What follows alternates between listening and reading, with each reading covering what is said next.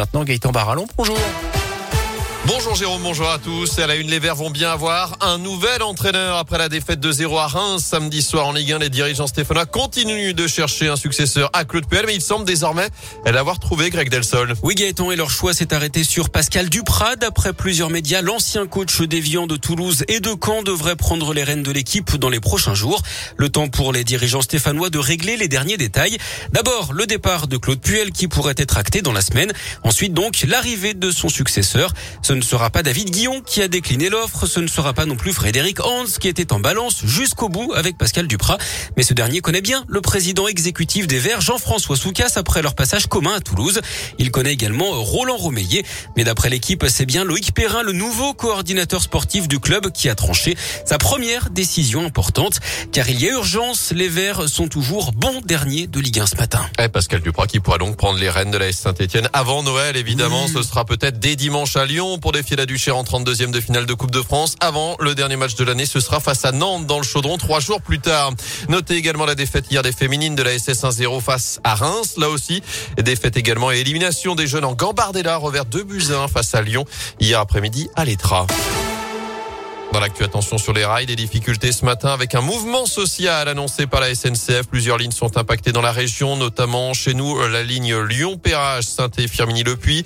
Les lignes également Lyon-Roanne, Saint-Étienne-Roanne ou encore Saint-Étienne-Montbrison.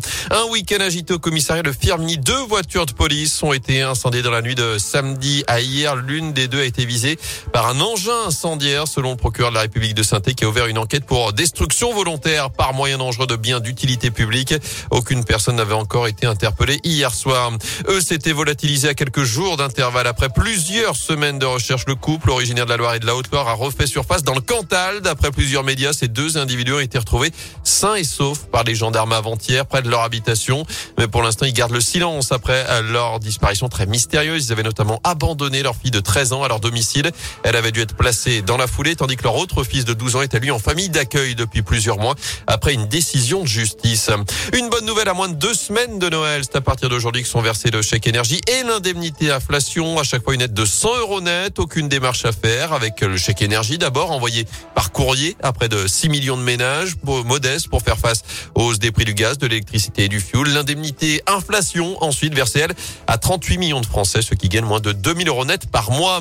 En bref, l'épidémie de Covid et la chasse aux faux passes sanitaires, 400 enquêtes ont été ouvertes pour démanteler les réseaux de contrefaçon. C'est ce qu'a annoncé hier le ministre de l'Intérieur Gérald Darmanin. Plusieurs milliers d'entre eux ont été détectés. Pendant ce temps, nous sommes en train d'y Notez que c'est à partir d'aujourd'hui que la limitation du brassage est renforcée dans les cantines scolaires. Retour au sport avec du basket et la chorale dans le top 8 en championnat de France. Allez, Rouennais, vainqueur 91-89 vendredi soir à la Vacheresse face à Bourg-en-Bresse. Ils se déplaceront sur le parquet de Gravelines. Ce sera ce vendredi. Notez que Saint-Chamond caracole toujours en tête de Pro après sa victoire face à Blois vendredi à la Halle Bouloche. Enchaînement dès vendredi, là aussi face à Évreux et ce sera à nouveau à la Halle Bouloche.